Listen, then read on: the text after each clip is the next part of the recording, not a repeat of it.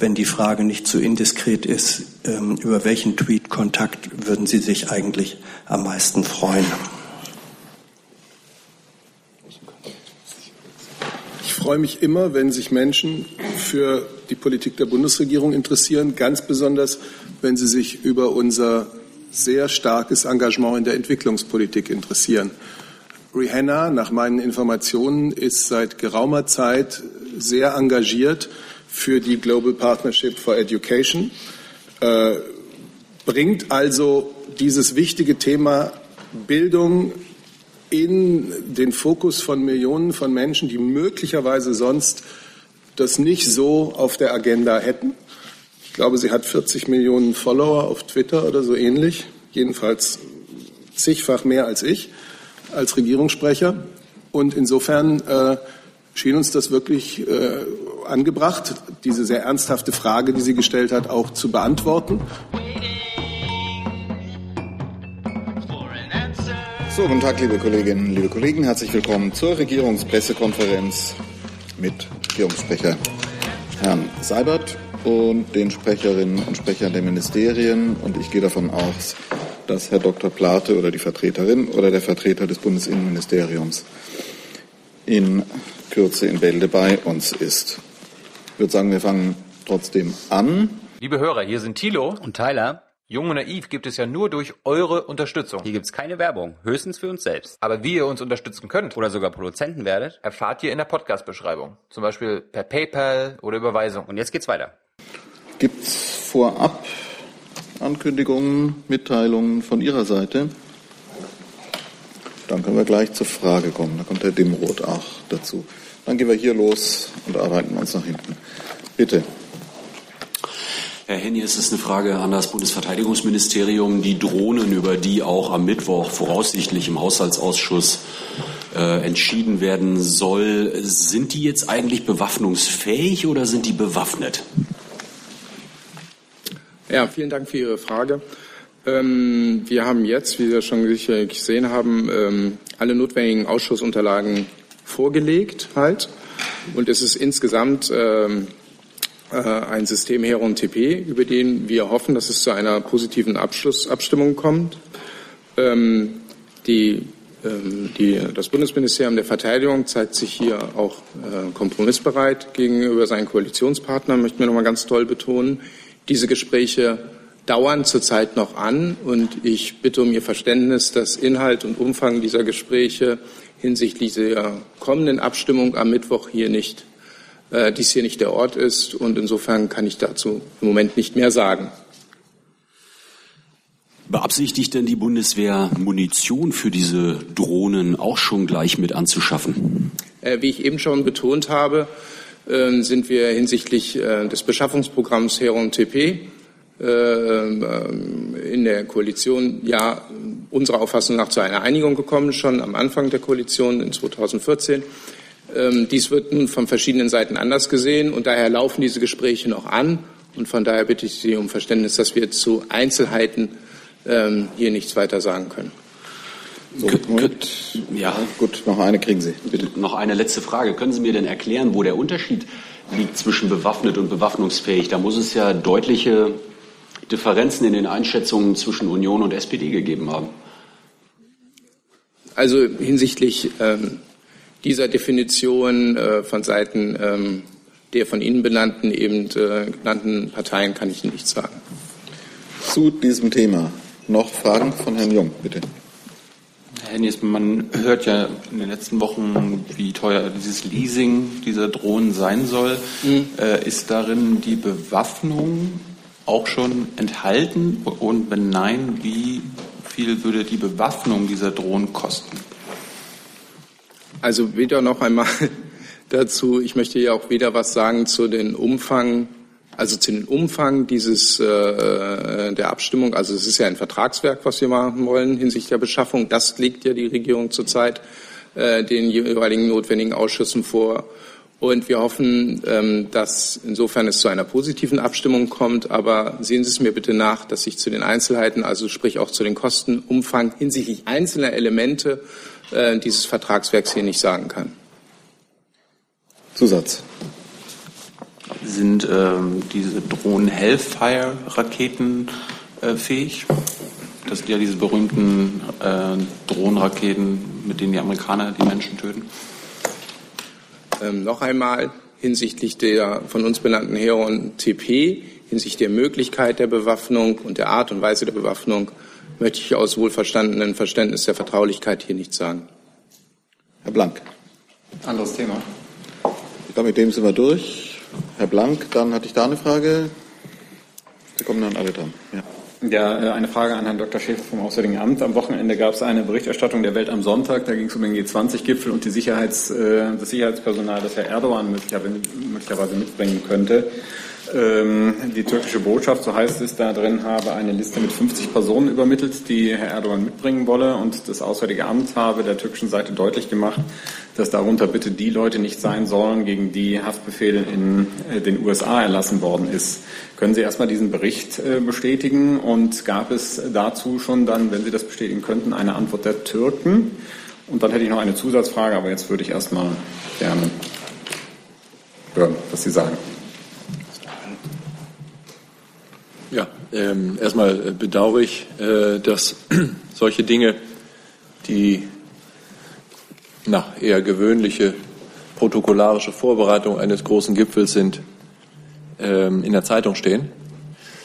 Ähm, ich weiß nicht, wo das herkommt, aber ich muss das äh, zur Kenntnis nehmen und weil Sie danach fragen, Herr Blank, äh, sage ich zunächst mal, mh, hm, ich äh, bestätige nicht und dementiere aber auch nicht, dass das, was da steht, stimmt, sondern würde gerne Folgendes äh, sagen. Ähm, wir werden Sorge tragen dafür, bei diesem Gipfel wie auch bei allen, allen anderen Veranstaltungen in Deutschland, zu denen ausländische Gäste kommen, dass äh, die ihre Personenschützer mitbringen können. Das ist selbstverständlich, das erwarten wir auch wenn wir ins Ausland reisen, wenn die Bundeskanzlerin, der Bundespräsident, der Außenminister oder andere personengeschützte Persönlichkeiten der Bundesregierung oder auch des Parlaments ins Ausland reisen. Aber wir erwarten auch, dass Recht und Gesetz eingehalten wird. Wir befinden uns während des G20-Gipfels, aber auch sonst bei Veranstaltungen oder Begegnungen, die in Deutschland äh, stattfinden, auf deutschem Boden. Deshalb gilt das Grundgesetz, deshalb gilt das Strafgesetzbuch und deshalb gelten die Regeln, die wir in Deutschland dafür in Anspruch nehmen. Ich möchte nicht bewerten, was in Washington aus Anlass des Besuches des türkischen Präsidenten passiert ist, aber ich muss zur Kenntnis nehmen, dass das Ergebnis ist, dass einige Mitglieder der Delegation des türkischen Präsidenten offensichtlich solche, die für den Personenschutz des türkischen Präsidenten äh, abgestellt waren, nunmehr Gegenstand von internationalen Haftbefehlen sind. Und äh, ich gehe davon aus äh, und habe auch Anhaltspunkte dafür, dass ich guten Gewissens davon ausgehen kann, dass diese Personen, die da von der amerikanischen Strafjustiz inkriminiert sind, mh, in absehbarer Zeit, also auch während des G20-Gipfels, deutschen Boden nicht betreten werden. Dann darf ich eine Zusatzfrage trotzdem loswerden. Wie ist es denn nach internationalem Recht? Ähm, die genießen ja sehr wahrscheinlich, würde ich jetzt mal sagen, Immunität, wenn die hier einreisen in der Delegation, haben wahrscheinlich auch einen Diplomatenpass. Müsste denn nur, also jetzt gesetzt den Fall, wie ist das äh, gesetzlich geregelt, müsste gegen die dann sozusagen vorgegangen werden, wenn die nach äh, internationalen Haftbefehl. Sie meinen, wenn es einen für Deutschland gültigen Haftbefehl genau. gäbe gegen, gegen. Also muss der vollstreckt werden? Also wie das jetzt, erstmal ist es eine rein hypothetische Frage. Äh, grundsätzlich, äh, wenn es einen internationalen Haftbefehl gibt, der für Deutschland Gültigkeit hat, der sozusagen von Interpol freigegeben und dann von den deutschen Behörden als solcher aufgenommen wurde. Aber ich denke, da kann der Kollege Plate dann, weil es ja eher BMI-Materie ist, äh, sich etwas zu beitragen, äh, müsste dann jemand festgenommen werden. Wenn, und deshalb sage ich, äh, gebe ich äh, sagen meinen Teil äh, der Antwort äh, dazu, wenn in der Tat es keine Privilegien und Vorrechte gibt, die für solche Leute in Anspruch zu nehmen wären. Also und ob das genau und ob das der Fall ist, äh, das äh, weiß ich nicht. Das kommt dann immer auf den Fall an. In diesem Fall hatte ich bereits angedeutet, dass ich nicht davon ausgehe, dass die nach Deutschland äh, kommen werden. Herr Plate tut sich gerade schwer, aber Herr Dimroth hat angeboten einzuspringen. Oh, oh Gott, eben hieß es noch.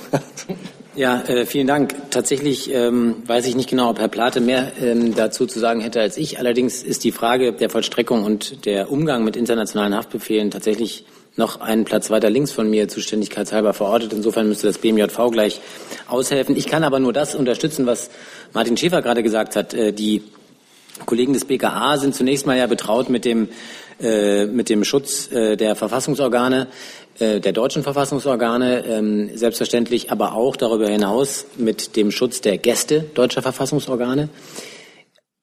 Genauso selbstverständlich, aber eben in enger Kooperation mit den Personenschützern der Staatsgäste, die wir hier empfangen, so wie es Martin Schäfer gerade ausgeführt hat. Das ist das übliche Vorgehen, was wir genauso für uns in Anspruch nehmen, wenn wir im Ausland sind. Ähm, da gibt es ein ähm, gutes Zusammenwirken zwischen BKA und den ausländischen Personenschützern. Und äh, für uns eben auch ganz klar und zentral die Aussage, selbstverständlich gibt es da kein Sonderrecht, sondern für diejenigen, die hier als ausländische Personenschützer tätig werden, gelten all die Regeln, die für jeden anderen von uns auch in diesen Fällen gelten würden. Wollen wir uns noch weiter nach links bewegen? Ja, also ich kann dazu auch nur noch sagen, dass äh, natürlich, also wie Herr Schäfer aber gerade auch schon ausgeführt hat, dass internationale Haftbefehle hier schon grundsätzlich äh, vollstreckt werden müssten, wenn sie halt hier die entsprechende Gültigkeit hätten. Aber das hängt von so vielen Vorfragen ab, Immunität, äh, Einzelfall und so weiter, dass ich da im konkreten Fall ähm, nichts zu sagen kann. Zu diesem Thema. Jetzt Nachfragen von Herrn Jessen, von Herrn Jung. Alle zu diesem Thema? Zu diesem Thema? Dann fangen wir mit Herrn Jessen an, dann Herr Jung, dann Sie, bitte. Äh, Frage an Herrn Dr. Dimroth und Herrn Dr. Schäfer. Das ist ja äh, nun ein Gipfel im Herzen Hamburgs sozusagen, ähm, wo Sicherheitsfragen virulent werden können. Gibt es in dieser, angesichts dieser besonderen Situation so etwas wie eine Joint Task Force zwischen äh, AA, BMI, vielleicht noch BMJ oder ähm, ist so etwas nicht vorgesehen oder installiert? Wer antwortet? Ich glaube, wir können beide dazu antworten. Also jedenfalls ist es mal so, dass für die Sicherheit der Veranstaltung vor Ort der Hamburger Innensenator, die Hamburger Sicherheitsbehörden federführende Verantwortung tragen. Das ist üblicherweise so in, äh, in der föderal organisierten Sicherheitsarchitektur in Deutschland, dass für solche Veranstaltungen die Behörden vor Ort die Verantwortung tragen. Wir auch davon ausgehen dürfen, dass sie dieser Verantwortung vollumfassend gerecht werden. Selbstverständlich unterstützen wir, wo möglich, die Hamburger Behörden bei der erfolgreichen Wahrnehmung dieser für wahr nicht leichten Aufgabe.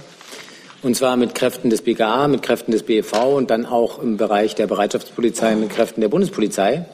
Nochmal, die war auch Gegenstand dieser Veranstaltung schon, die polizeiliche Führung bei der Frage, ähm, wie hier Sicherheit im Einzelnen zu gewährleisten ist, obliegt Hamburg und Hamburg wird unterstützt. Dazu ist es natürlich so, dass wir innerhalb der Bundesregierung, äh, und das äh, umfasst ausdrücklich selbstverständlich auch die von Ihnen angesprochenen Kollegen, uns sehr eng abstimmen bei den Fragen. Da gibt es auch verschiedene Ebenen ähm, äh, bei den relevanten Fragen der Sicherheit, soweit wir hier überhaupt Einfluss oder Zuständigkeiten sehen gibt es einen sehr engen Austausch innerhalb der Bundesregierung äh, zwischen den betroffenen Ressorts. Das ist eine Selbstverständlichkeit. Aber Zusatz, ähm, einen eigens dafür gerichteten, eingerichteten Arbeitsstab äh, gibt es nicht, sondern es telefonieren dann die Büros miteinander, die in einem solchen Fall miteinander telefonieren. Also vielleicht nur ganz grundsätzlich, Herr Jessen, das äh, Staatsprotokoll der Bundesrepublik Deutschland ist traditionell, ich wäre fast versucht zu sagen, seit Jahrhunderten im Auswärtigen Amt angesiedelt und organisiert die Reisen und Veranstaltungen für den Bundespräsidenten, für die Bundeskanzlerin, für äh, das Auswärtige Amt. Und bei einer solchen Mega-Veranstaltung wie dem G20-Gipfel gibt es natürlich Taskforces, die äh, unter Beteiligung des Protokollchefs Herrn Mertens äh, äh, bei uns im Auswärtigen Amt und seiner gesamten Abteilung alle notwendigen Teildienstleistungen, die erbracht werden müssen, um eine solche Veranstaltung ähm, sagen, zu einem Erfolg bringen zu können, seit langem, sicher seit mehreren Jahren äh, organisieren. Und dass dabei Sicherheitsaspekte eine ganz entscheidende Rolle spielen, das äh, kann unter keinem, äh, unter keinem Zweifel stehen. Herr Jung, dann gehen wir nach vorne. Herr Schäfer, mich würde interessieren, ob äh, es von türkischer Seite eine Reaktion auf die Aufforderung Ihrerseits, diese schlagfertige Sicherheitstruppe Erdogans äh, nicht mitreisen zu lassen gab. Ja, also nochmal, die Art um das, was ich da auch in Wochenendzeitungen gelesen habe über einen, äh, eine Kommunikation, eine angebliche zwischen Berlin und Ankara, bestätige ich nicht. Ähm, Aber dementieren wollen Sie sie auch nicht. Was ich äh, sagen möchte, ist, dass ähm, wir angesichts der Informationen, die wir aus Ankara bekommen haben, sehr sicher sind, dass diejenigen Personen, um die es in Washington gegangen ist, ähm, nicht den türkischen Staatspräsidenten nach Hamburg begleiten werden. Und das ist äh, etwas, etwas Wichtiges äh, und äh, ich denke auch insbesondere aus türkischer Sicht bestimmt auch für uns etwas Vernünftiges. Bitte, Kollege. Ähm, Andreas Reuter vom Hessischen Rundfunk. Herr Dimroth, ähm, was dürfen die denn eigentlich ähm, in, dem, in den Berichten über das Wochenende war davon zu lesen, dass bewaffnete Personenschützer beim Bundesverwaltungsamt ähm, angemeldet werden müssen und dass schon neun Anmeldungen vorlägen und noch weitere ähm, erwartet werden. Ist das so? Und, und was dürfen die dann mit oder ohne den Waffen, wenn die dann hier äh, im Land sind, um ihren Staatspräsidenten zum Beispiel zu schützen? Ja, also zum ersten Teil Ihrer Frage kann ich Ihnen äh, eine mehr oder weniger abschließende Antwort geben. Zum zweiten Teil befürchte ich leider nicht, weil das vor allem dann auch ähm, Regelungen des Strafrechts und der Strafprozessordnung betrifft.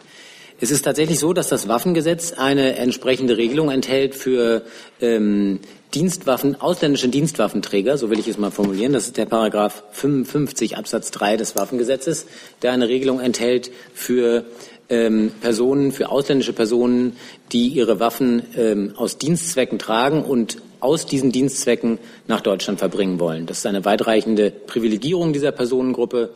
Auch das entspricht, wie gesagt, äh, dem üblichen Miteinander äh, im Umgang mit solchen ähm, Personengruppen im internationalen Kontext. Ähm, ich habe jetzt keine tagesaktuelle Zahl, wie viele Anträge beim BVA vorliegen oder ähm, beschieden wurden. Das kann ich gegebenenfalls versuchen, im Nachgang noch herauszufinden. Es würde mich jedenfalls nicht wundern, wenn das eine vergleichbar wie von Ihnen genannte Zahl derzeit schon umfasst. Ähm, das ist, wie gesagt, ein ganz üblicher Vorgang. Dafür gibt es diese Vorschrift, dafür gibt es das entsprechende Verfahren ähm, beim BVA. Zu Ihrer zweiten Frage.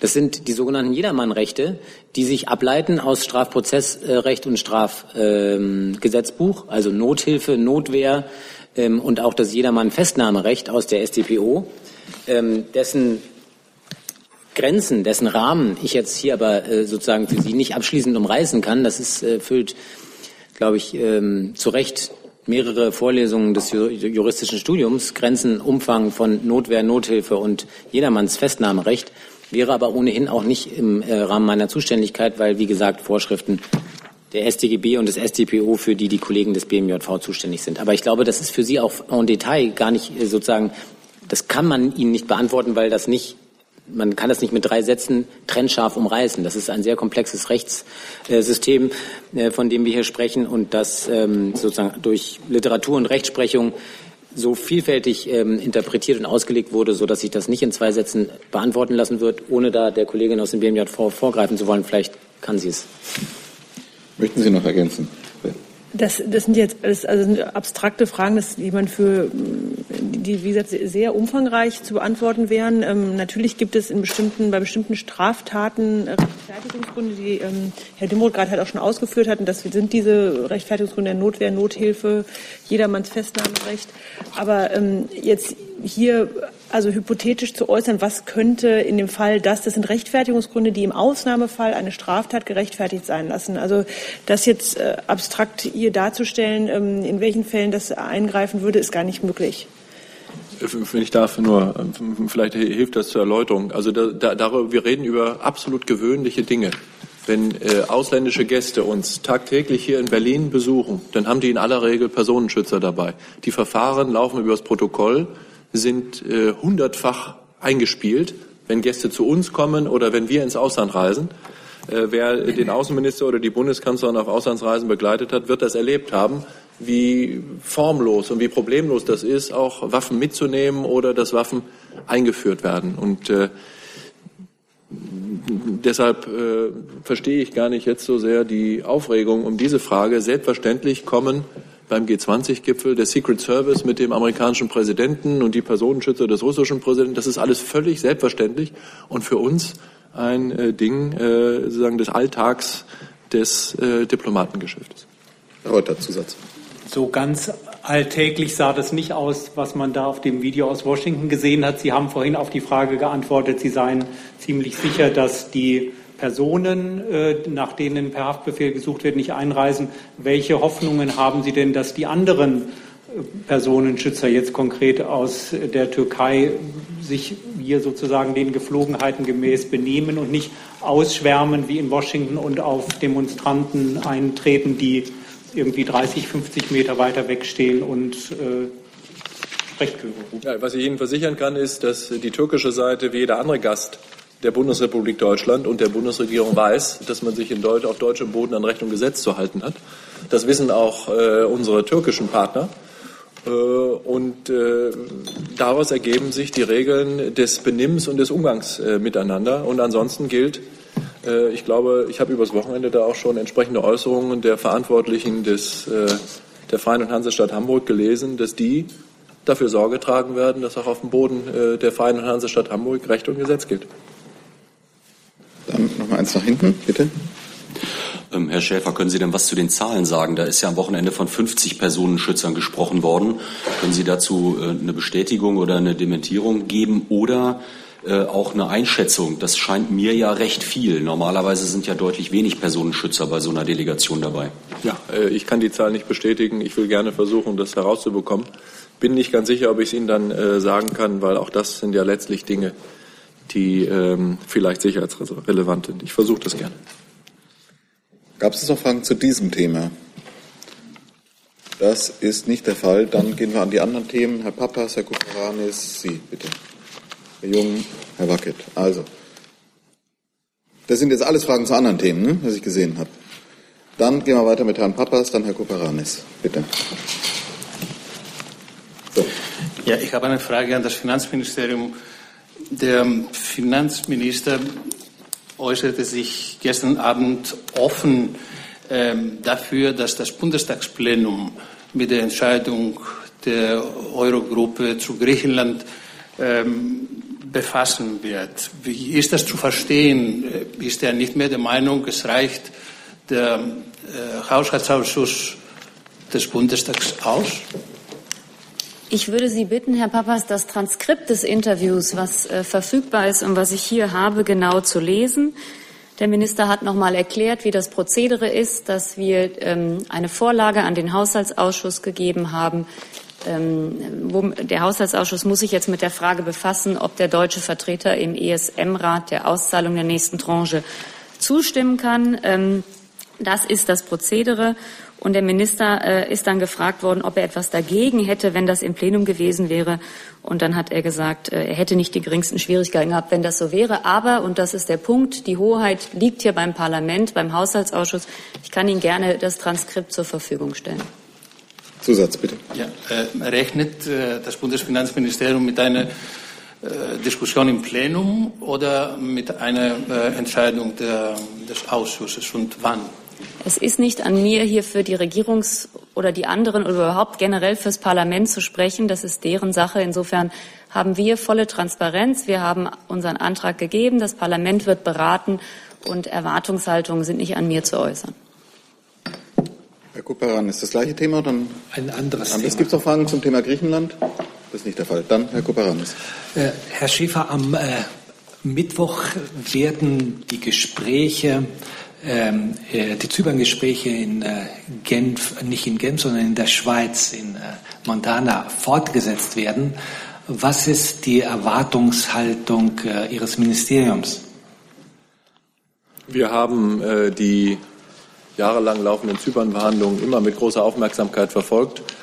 Wir ähm, waren häufig schon auch nach der engen Abstimmung mit dem UN-Sonderbeauftragten ähm, Eide der Hoffnung und hatten die Zuversicht, dass der gordische Knoten an den noch ausstehenden schwierigen Fragen hätte durchschlagen werden können in der Vergangenheit. Immer wieder ist das dann, wenn man so will, im letzten Moment äh, gescheitert.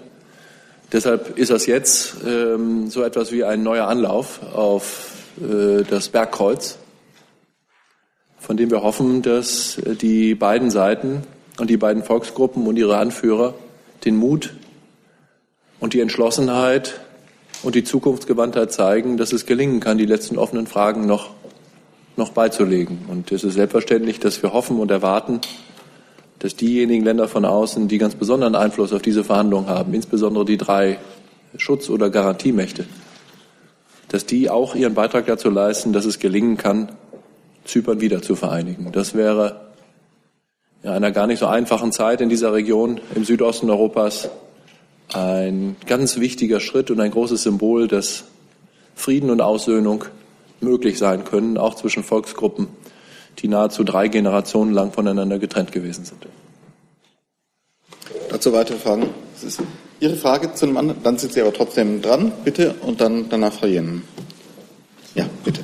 Ähm, Tomoko Shioda, ich arbeite für eine japanische Tageszeitung Asahi Shimbun. Ich habe eine Frage äh, am Termin am Donnerstag. Es gibt eine G20-Vorbereitungstreffen. Ähm, ich möchte gerne fragen, was ist das Ziel oder Erwartung des Vorbereitungstreffens? Ähm, die erste Frage. Die zweite Frage ist, äh, genau, also man hat letzte Woche gesagt, es gibt eine Ab äh, anschließend eine Abschlusskonferenz.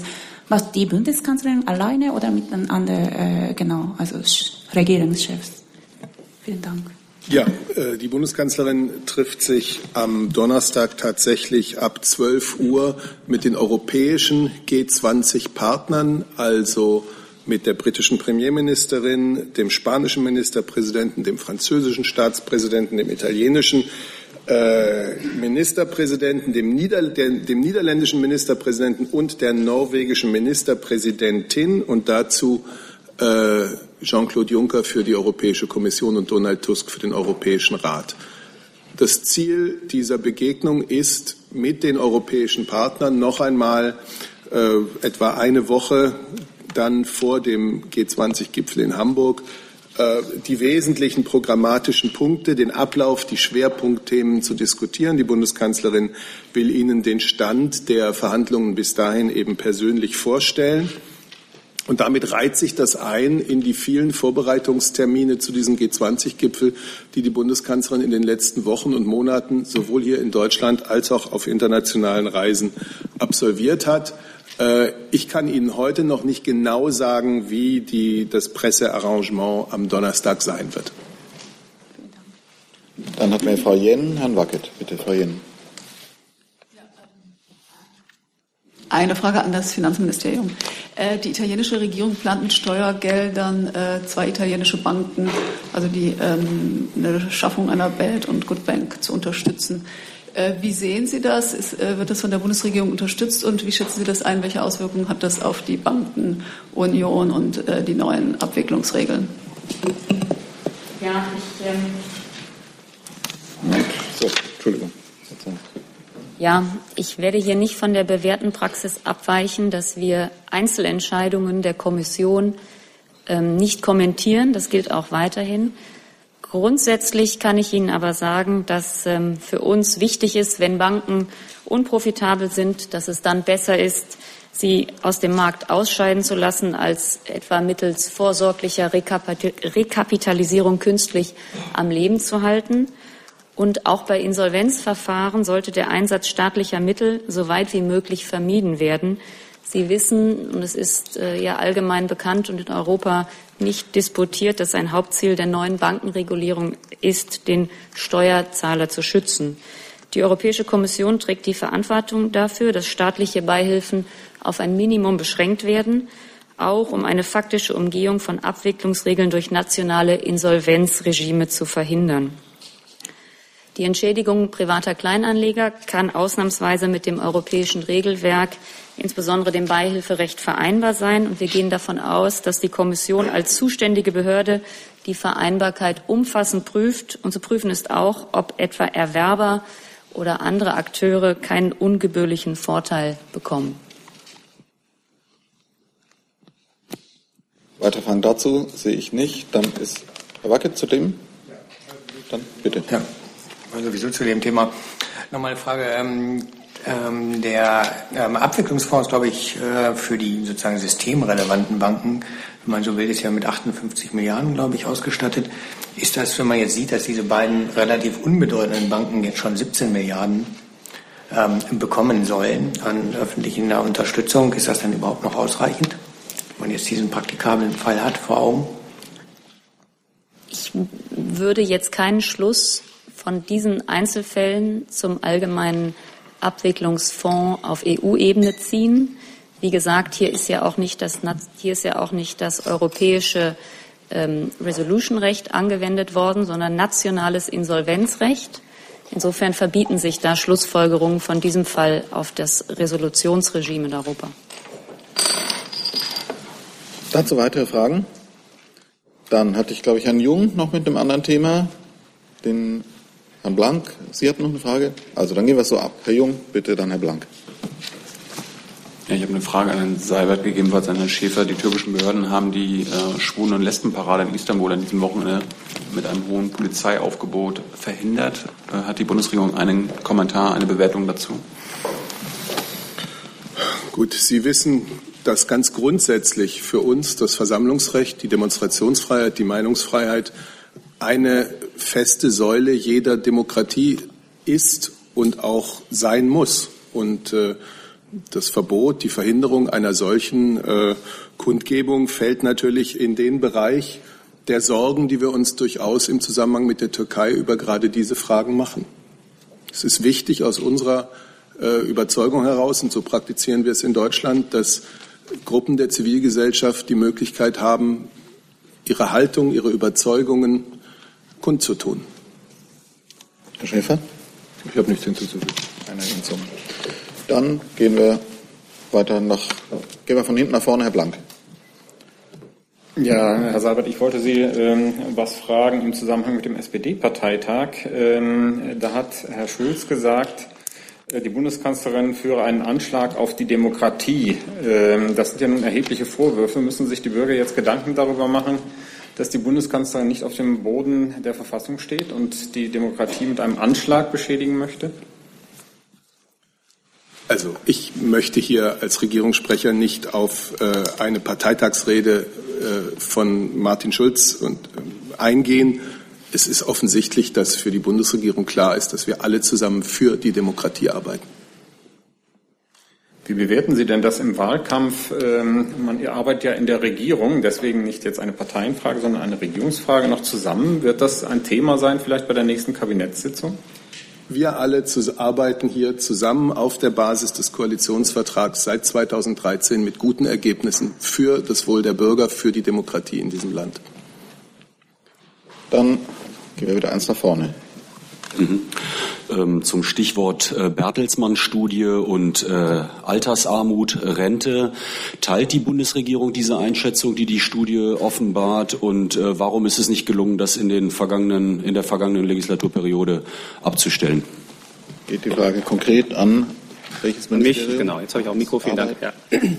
Gut, also ähm, zu der Studie an sich kann man vielleicht kurz einleitend sagen, dass die Ergebnisse da jetzt nicht besonders neu oder originell sind. Ähm, es ist ja vielfältig beschrieben worden bisher und ähm, das sag mal, wird ja durch regelmäßige Studien und Erkenntnisse dann auch ergänzt, dass es gewisse Risiken gibt für Altersarmut, dass diese Risiken potenziell zunehmen für die Zukunft. Das hängt mit Entwicklungen am Arbeitsmarkt zusammen. Ich sage nur die Stichworte Selbstständige, kleine Selbstständige, Solo-Selbstständige, Langzeitarbeitslosigkeit, unterbrochene Erwerbsbiografien, Alleinerziehende, Erwerbsminderung. Ähm, in der vergangenen Legislaturperiode wurde ja bekanntermaßen doch einiges im Bereich Rentenpolitik getan. Es gab dort einiges an Reformen, unter anderem auch für die Erwerbsminderungsrentner. Eine Besserstellung äh, zweifach. Ähm, wir haben, wie Sie wissen, Konzepte vorgelegt. Es gab dann keine Einigung innerhalb der Koalition. Ich will das jetzt auch gar nicht bewerten, wieso, weshalb, warum. Klar ist, das Bundesarbeitsministerium hat da äh, einiges an, an Punkten vorgelegt und auch definiert, durchdekliniert, durchgerechnet, was man tun müsste. Stichworte sind Solidarrente, also eine Form der Absicherung von Rentenansprüchen von Geringverdienern, eine Einbeziehung von kleinen Selbstständigen, nicht nur Solo-Selbstständigen, aber kleinen Selbstständigen in die Rentenversicherung oder jedenfalls in eine Form der Vorsorge. Also da hat es an Diskussionen nicht gemangelt. Äh, ansonsten muss man sagen, dass die Studie der Bertelsmann Stiftung an sich Dinge durchaus auch vereinfacht darstellt, bestimmte Annahmen setzt, äh, Größen als statisch definiert. Das muss man nicht alles so nachvollziehen, muss man aber auch gar nicht weiter in der Tiefe diskutieren, weil die Diagnose an sich, dass die Risiken da steigen, ja gar nicht umstritten ist. Also abgesehen von dieser Studie und dem, was in der vergangenen Legislaturperiode passiert ist, ist es kein Geheimnis, dass unser Haus, vertreten durch die Ministerin, Vorschläge unterbreitet hat, was man tun muss. Und ja, da wird man jetzt sehen, dann, ähm, wie in der neuen Legislaturperiode dort weiter verfahren wird, ob es dann weitere Reformen geben wird oder nicht. Ähm, Stichworte sind das Rentenniveau, Beitragssatzentwicklung, äh, die Solidarrente spielt nach wie vor eine Rolle, die Frage der Freistellung von Alterseinkünften in der Grundsicherung, die Absicherung von Solo-Selbstständigen oder Kleinselbstständigen. Das alles bleibt auf der Tagesordnung, jetzt unabhängig von der Qualität speziell dieser Studie. Dann hatte ich ein ist das eine Zusatzfrage? Dann, wer hat noch weitere Themen? Herr Jung hat es notiert, Herr Blank, dann sammeln wir mal ein. Gut, fängt Herr Jung an, dann Herr Blank, dann Sie. Bitte, Herr Jung. Ich habe eine Frage ans Gesundheitsministerium zum Thema Cannabis auf Rezept. Da gibt es, äh, obwohl das Gesetz recht neu ist, schon viele große Probleme. Erstens gibt es kaum Ärzte, die das äh, verschreiben und gleichzeitig Krankenkassen verweigern die Genehmigung dafür. Ähm, wie schätzen Sie die Lage ein und äh, sehen Sie diese Pro die Probleme, die die Patienten jetzt äh, massenhaft aufbringen? Also zunächst einmal, das äh, Gesetz ist ja am 10. März diesen Jahres in Kraft getreten. Ähm, insofern äh, ist, haben wir noch keine, sagen, im Zeitablauf noch keine, äh, keine Verordnungszahlen dazu im Einzelnen vorzulegen, äh, vor, äh, vorlegen, dass ich da sozusagen eine Einschätzung äh, im Hinblick auf das, äh, auf das Verordnungsverhalten äh, äh, abgeben kann. Ähm, Sie, Sie, wissen, dass äh, äh, im Gesetz definiert ist, nach welchen Kriterien die Krankenkassen äh, äh, Cannabis-Arzneimittel zu erstatten haben. Die Voraussetzungen sind, äh, es muss sich erstens um eine schwerwiegende Erkrankung, Erkrankung erhandeln. Äh, es gibt keine Alternative zu dieser äh, Behandlung und sie kann im Einzelfall nach der ärztlichen Einschätzung nicht angewandt werden. Außerdem muss die Aussicht auf eine spürbare positive Einwirkung auf den Krankheitsverlauf oder auf schwerwiegende Symptome bestehen. Ähm, Sie wissen auch, dass bei der ersten äh, Verordnung sozusagen immer die Genehmigung äh, der Krankenkasse einzuholen ist. Das heißt, das ist letztendlich eine ärztliche Entscheidung und dann wird es sozusagen von den Krankenkassen geprüft. Wie gesagt, uns liegen zurzeit ähm, keine Informationen zu den, äh, zu den Verordnungszahlen äh, vor. Deshalb kann ich das jetzt auch äh, von, von unserer Seite nicht bewerten. Zusatz. Ich meine, unabhängig davon, wie jetzt die Verordnungszahlen sind, werden Sie doch ähm, trotzdem aufpassen, wie, der, wie, der, der, wie die Reaktion der letzten Monate ist. Und da gibt es doch, äh, wie ich schon gesagt habe, jetzt massenhaft Berichte, dass äh, Ärzte sich nicht trauen oder nicht wollen, äh, dieses, äh, also Cannabis auf Rezept zu verschreiben. Und äh, dass Krankenkassen sich weigern, dafür zu bezahlen, beziehungsweise äh, das okay dafür zu geben, ist ja auch schon vor der äh, Gesetzesverabschiedung klar geworden. Und das machen die Krankenkassen ja jetzt. Also besteht da jetzt nicht Nachholbedarf ihrerseits? Also wir haben ja mit dem, mit dem Gesetz ähm, äh, das BfArM, also das Bundesinstitut für Arzneimittel und Medizinprodukte, äh, beauftragt, eine, eine Begleiterhebung durchzuführen. Ähm, da geht es sozusagen äh, auch um äh, die Frage, wie das Verfahren ähm, sozusagen ähm, sich, sich etabliert. Ähm, wie gesagt, ähm, ich kann zu den, zu den einzelnen ähm, äh, Äußerungen, die da ähm, zum Teil äh, in der Presse auftreten, keine, keine Einschätzung abgeben. Grundsätzlich äh, äh, ist, es, ist es sozusagen in dem beschriebenen Verfahren so, dass äh, die, die Ärzte das entsprechend zu verorten haben und die Krankenkassen das zu genehmigen haben. Und da muss man sich eben im Einzelfall angucken, woran hapert es. Also wir haben zumindest keinen äh, Hinweis darauf, dass es sozusagen da eine flächendeckende Versagung seitens der Krankenkassen gibt. Es muss natürlich immer unter der Maßgabe der, der Kriterien, die im Gesetz festgelegt sind, auch im Einzelfall geprüft werden. Warum, wieso, weshalb. Aber wie gesagt, wir haben dazu keine, äh, keine Verordnungszahlen äh, vorliegen und äh, ganz sicher werden wir natürlich ähm, sozusagen uns ähm, auch die, die Praxis oder den Gesetzesvollzug äh, anschauen. Wir werden das, das, äh, das begleiten und werden da ähm, äh, genau hinschauen. Zusatz. Wann werden Sie uns diese ersten Verordnungszahlen mitteilen können? Das kann ich Ihnen nicht, äh, nicht sagen. Also es gibt sozusagen immer äh, quartalsmäßige Erhebungen. Ich kann Ihnen nicht sagen, wann die Zahlen vorliegen werden.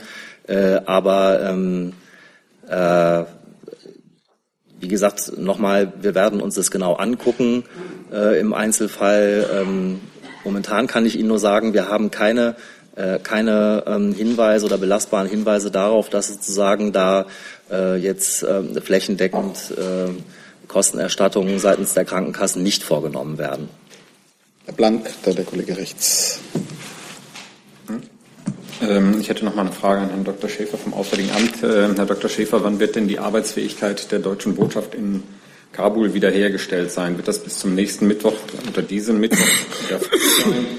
Und die zweite Frage dazu, können Sie schon sagen, wann die Neubewertung, die Neubewertung der Sicherheitslage in Afghanistan äh, beendet ist und man da was hören kann? Wieso äh, erwähnen Sie den Mittwoch, Herr Blank? Wegen des Abschiebefluges, äh, der von Ihnen und wahrscheinlich auch vom Bundesinnenministerium nicht bestätigt wird. Aber es wird am Wochenende in der Berichterstattung eine Verbindung hergestellt zwischen der Arbeitsfähigkeit der Botschaft und möglichen Abschiebeflügen. Ja. Deswegen würde ich gerne wissen, wann ist denn da die ähm, Arbeitsfähigkeit wiederhergestellt? Das habe ich auch mit Interesse gelesen. Von mir kommt das jedenfalls nicht. Ich glaube auch nicht aus dem Auswärtigen Amt. Zur Arbeitsfähigkeit der Botschaft vielleicht nur so viel. Unser Botschafter ist vor Ort. Wie der Zufall es so wollte, ähm, ist Botschafter Hassmann wegen der üblichen Rotation aus Kabul nicht zugegen gewesen, als dieser schreckliche Sprengstoffanschlag äh, geschah, in dessen Verlauf die äh, betroffenen Mitarbeiter nach Deutschland ausgeflogen, äh, gebracht, äh, ausgeflogen wurden. Herr Hassmann ist mit seinem Team, einschließlich seiner äh, Personenschützer, äh, in Kabul und insofern ist, sind auch die diplomatischen Beziehungen zwischen Deutschland und Afghanistan sichergestellt. Ähm, und er kann da in der Tat in begrenztem Umfang seiner, seiner Arbeit nachgehen, einfach weil ähm, wir Unterbringungsmöglichkeiten finden müssen für weitere Mitarbeiter, die wir so schnell wie möglich wieder nach Kabul entsenden, senden wollen. Bis auf weiteres, das heißt bis zur Durchführung von entsprechenden Sicherheitsmaßnahmen und auch Baumaßnahmen wird äh, ein großer Teil der Räumlichkeiten und des Geländes äh, unserer Botschaft in Kabul äh, zunächst erstmal nicht, äh, nicht äh, nutzbar, nutzbar sein.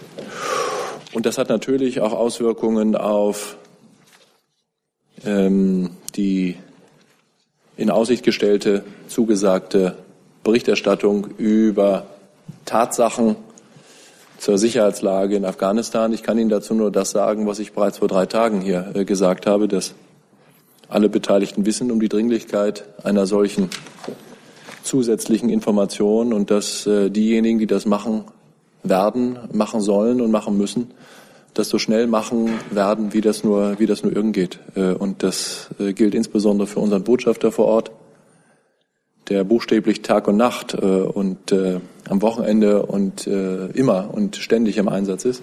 Und es gilt auch für die anderen Kolleginnen und Kollegen aus dem Auswärtigen Amt, die sich dieser Aufgabe äh, widmen. Zusatz. Zusatzfrage in dem Zusammenhang an Herrn Dr. Dimroth. Ist denn eine vollständig wiederhergestellte Arbeitsfähigkeit der deutschen Botschaft in Kabul Voraussetzung, rein theoretisch natürlich, nicht praktisch für den Mittwoch, Voraussetzung ähm, für eine Rückführung von Asyl, abgelehnten Asylbewerbern nach Afghanistan oder geht auch eine äh, teilweise wiederhergestellte Arbeitsfähigkeit der deutschen Botschaft in Kabul? Also zunächst mal ähm, auch von meiner Seite aus äh, bevorstehende, nicht bevorstehende, geplante, nicht geplante solche Maßnahmen bestätigen und dementieren wir ganz grundsätzlich nicht, weil sonst äh, erfahrungsgemäß ähm, der Zweck solcher Maßnahmen in der Regel nur kaum oder gar nicht erreichbar ist. Ansonsten gilt das, was wir hier schon mehrfach gesagt haben. Es gibt eine sehr deutliche politische Vereinbarung, die besagt, dass bis zur vollständigen Wiederherstellung der Arbeitsfähigkeit und bis zur Vorlage einer entsprechenden neu zu erstellenden Sicherheitsbewertung ähm, ganz grundsätzlich von zwangsweisen Rückführungen, also Abschiebungen nach Afghanistan abgesehen wird, bis auf drei Personengruppen, sogenannte Gefährder, Straftäter und solche, die sich hier renitent und nachhaltig der Mitwirkung an ihrem Asylverfahren widersetzen. Diese Erklärung gilt und an die halten wir uns gebunden. Ähm, die Frage, wann, wer, wo, wie sein muss, um solche Rückführungen dann durchzuführen, lässt sich so äh, abstrakt wirklich nicht beantworten. Wie Sie wissen, ist es uns immer sehr wichtig, gemeinsam wichtig, dass ähm, diejenigen, die dann ähm, im Rahmen solcher Rückführungsmaßnahmen nach Afghanistan zurückgeführt werden, dort auch ähm, entgegengenommen werden. Das ist aber in der Regel ja eine Aufgabe der afghanischen Administration und deren Behörden. Wie Sie wissen, auch das haben wir hier hinreichend oft äh, besprochen, ähm, wird das sehr aufmerksam und das begrüßen wir ausdrücklich auch begleitet in der Regel von Nichtregierungsorganisationen, die sich dann auch ähm, durchaus verantwortlich fühlen, die Betroffenen vor Ort ähm, zu beraten und das Ganze sehr aufmerksam zu begleiten und gegebenenfalls auch transparent zu machen. Also da sind eine Vielzahl von, von ähm, Beteiligten sozusagen in solchen Verfahren ähm, ähm, berufen mitzuwirken. Abstrakt kann ich Ihnen die Frage nicht beantworten. Ist es zwingend Voraussetzung, bis zu welchem Arbeitsfähigkeitsstand ähm, die deutsche Botschaft ähm, unterstützen muss, dass das funktioniert? Das lässt sich so nicht umschreiben. Da sind viele beteiligt. Ähm, Nochmal, die politische Erklärung, die ich gerade eingangs zitiert habe, nimmt ja auch darauf Bezug, auf die Arbeitsfähigkeit als eine der beiden Kautelen, um dann möglicherweise wieder zu einer ähm, Praxis wie in der Vergangenheit zurückzukehren. Ihre Frage, dann Herr Jessen. Ja, äh, Herr Schäfer, Herr Schäfer, ähm, eine Frage. Die iranische Nachrichtenagentur hat einen Bericht, nachdem der iranische Außenminister heute in Berlin sein sollte. Wissen Sie etwas davon? Der iranische Außenminister äh, stattet Deutschland und Berlin einen Besuch ab. Das kann ich äh, bestätigen. Und er wird auch, auch das kann ich sagen, so ist es jedenfalls geplant, morgen äh, im Auswärtigen Amt mit dem deutschen Außenminister konsultieren. Das ist äh, gut und richtig so. Wir brauchen den Dialog mit dem Iran, um die vielen Fragen, an denen wir vielleicht aus unterschiedlichen Perspektiven, aber jedenfalls ein gemeinsames Interesse haben, die vielen Konflikte im Nahen und Mittleren Osten zu besprechen und zu beraten und auch immer wieder darauf hinzuweisen, dass eine konstruktive Rolle des Iran bei all diesen Konflikten von deutscher Seite gewünscht äh, wird und auch erforderlich ist für eine Überwindung der Krisen und Konflikte, mit denen wir es äh, zu tun haben. Ich gehe davon aus, dass es ähm, morgen auch eine gemeinsame Begegnung mit der Presse der beiden Minister geben wird. So haben wir es immer gehandhabt und ich wüsste nicht, warum das auch diesmal, warum das diesmal nicht geschehen sollte. Herr Jessen, dann hatten Sie noch eine Frage auch? Hat sich erledigt. Also Herr Jessen und dann Herr Jung. Ist aber ein anderes Thema, ne? Ja. Wir wechseln jetzt die Themen. Die zwei, genau. Okay. Äh, Frage an Herrn Seibert. Ähm, Herr Seibert, hat sich äh, eigentlich äh, auch Social Network Kontakt mit anderen internationalen Popgrößen ergeben oder war Rihanna bisher ein Solitär? Und ähm, weil viele von denen sind ja in Bereichen auch aktiv, die mit Arbeitsbereichen der Bundesregierung zu tun hat. Und wenn die Frage nicht zu indiskret ist, ähm, über welchen Tweet-Kontakt würden Sie sich eigentlich am meisten freuen? Ich freue mich immer, wenn sich Menschen für die Politik der Bundesregierung interessieren, ganz besonders, wenn sie sich über unser sehr starkes Engagement in der Entwicklungspolitik interessieren. Rihanna, nach meinen Informationen, ist seit geraumer Zeit sehr engagiert für die Global Partnership for Education, äh, bringt also dieses wichtige Thema Bildung in den Fokus von Millionen von Menschen, die möglicherweise sonst das nicht so auf der Agenda hätten. Ich glaube, sie hat 40 Millionen Follower auf Twitter oder so ähnlich, jedenfalls zigfach mehr als ich als Regierungssprecher. Und insofern äh, schien uns das wirklich äh, angebracht, diese sehr ernsthafte Frage, die sie gestellt hat, auch zu beantworten. Wir glauben, dass wir da auch äh, uns mit unserer deutschen entwicklungspolitischen Leistung absolut sehen lassen können. Und wenn Menschen davon erfahren, halte ich das für eine gute Sache. Ich kann jetzt nicht aus dem Handgelenk noch andere, also viele engagieren sich, viele Prominente engagieren sich. Es hat auch schon äh, Gespräche mit Einzelnen davon gegeben, aber ich glaube, auf Twitter hatte ich jetzt zum ersten Mal Kontakt. Zusatz. Aber ähm, Ihrer positiven Rückmeldung jetzt äh, ist zu nehmen, dass Sie das Modell, dieses Modell von Kommunikation auch für einen Regierungssprecher ähm, als absolut positiv äh, werten und unter ähnlichen Voraussetzungen es genau so äh, wieder machen würden. Es gab ja auch Kritik äh, an dieser Kommunikation. Die ich nicht nachvollziehen konnte, ehrlich gesagt. Unsere Aufgabe als Sprecher der Bundesregierung oder der Ministerien ist doch, möglichst darüber zu sprechen, was wir politisch tun, es zu erklären, Fragen zu beantworten. Äh, und da, wo wir das können, noch dazu mit einer Frage, die auf den nächste Woche stattfindenden G20-Gipfel zielt und vielleicht geeignet ist, vielen Menschen klarzumachen, dass es dort um, um große Menschheitsthemen geht.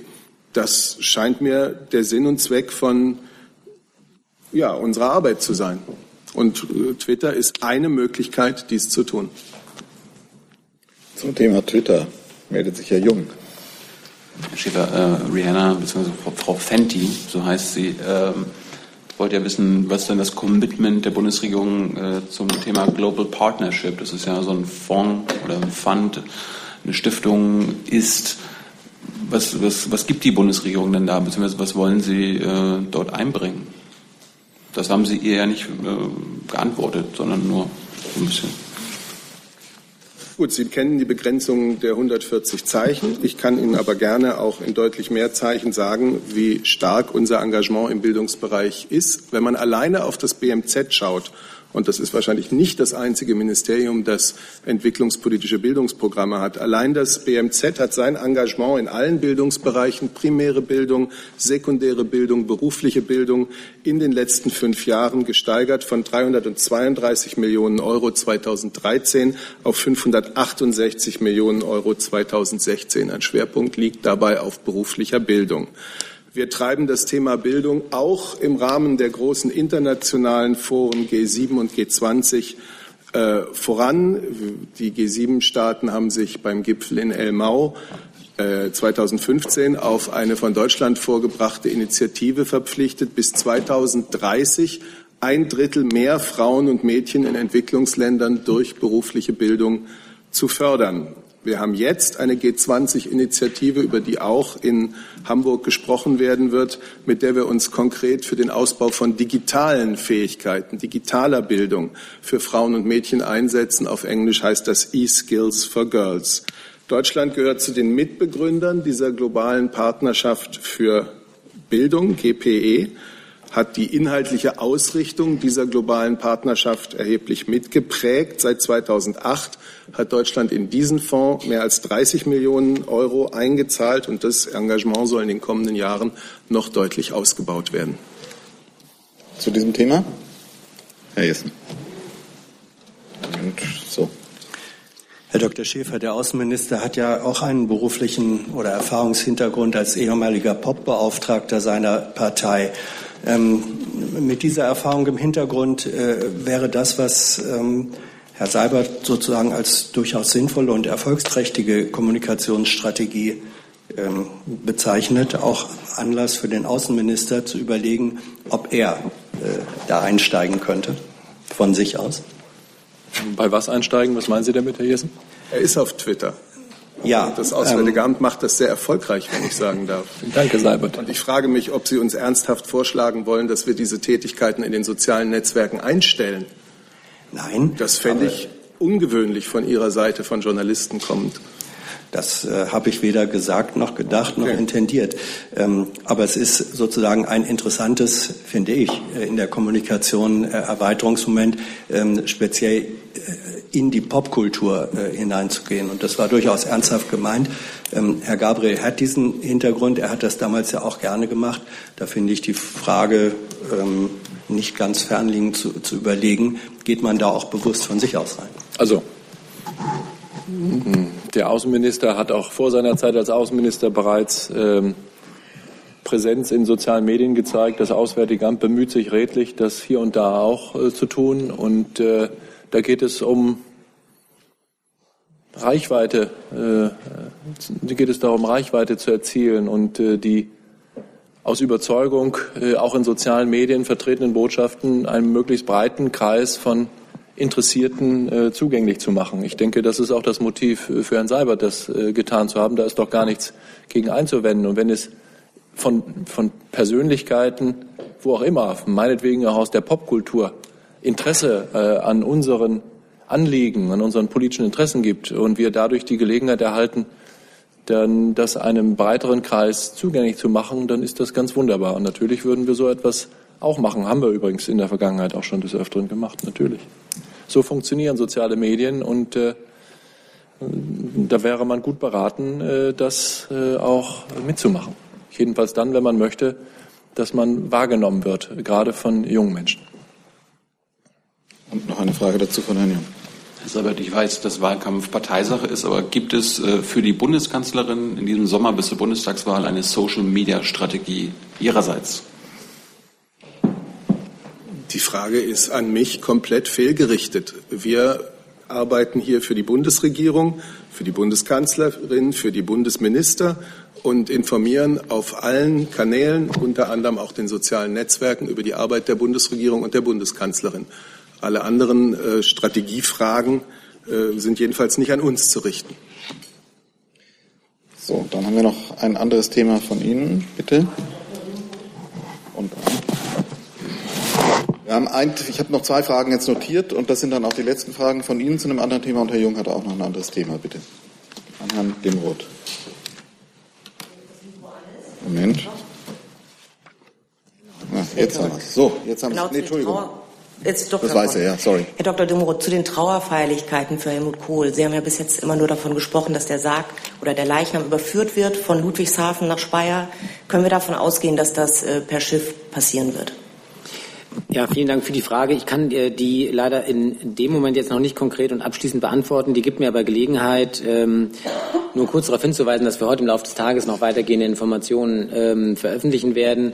Äh, insbesondere auch, das ist mir ein Anliegen zu dem Akkreditierungsverfahren. Äh, wir, uns erreicht eine Vielzahl von Anfragen von Kolleginnen und Kollegen. Das können wir natürlich auch gut verstehen, weil das Interesse sehr groß ist. Ähm, ich bitte aber auch an der Stelle noch um ein kleines bisschen Geduld. Wir werden auch dazu die entsprechenden Informationen noch heute, naja, vielleicht im Laufe des späten Vormittags, jedenfalls im Laufe des Nachmittags veröffentlichen, soweit möglich auch ähm, Ihre Frage damit umfassend beantworten, liebe Frau Wahl. Also da ähm, sozusagen auch den Appell an diejenigen, die nicht hier im Raum sind, bitte von Anrufen noch einen Moment abzusehen. Wir veröffentlichen noch heute im Laufe des Tages die Akkreditierungshinweise. Danke für den Hinweis. Und letzte Frage, Herr Jung. Liebe Hörer, hier sind Thilo und Tyler. Jung und Naiv gibt es ja nur durch eure Unterstützung. Hier gibt es keine Werbung, höchstens für uns selbst. Aber wie ihr uns unterstützen könnt oder sogar Produzenten werdet, erfahrt ihr in der Podcast-Beschreibung. Zum Beispiel per PayPal oder Überweisung. Und jetzt geht's weiter. Herr Schäfer, ähm, Thema deutsch-türkische Gefangene in der Türkei. Gibt es was Neues in Sachen Herrn Yücel, Frau Tulu und den sieben anderen? Gibt es vielleicht mehr Gefangene, weniger Gefangene jetzt? Stand ist wie am Freitag. Danke. Damit sind wir am Ende der Regierungspressekonferenz. Vielen Dank für Ihren Besuch. Einen schönen Tag. Danke auch.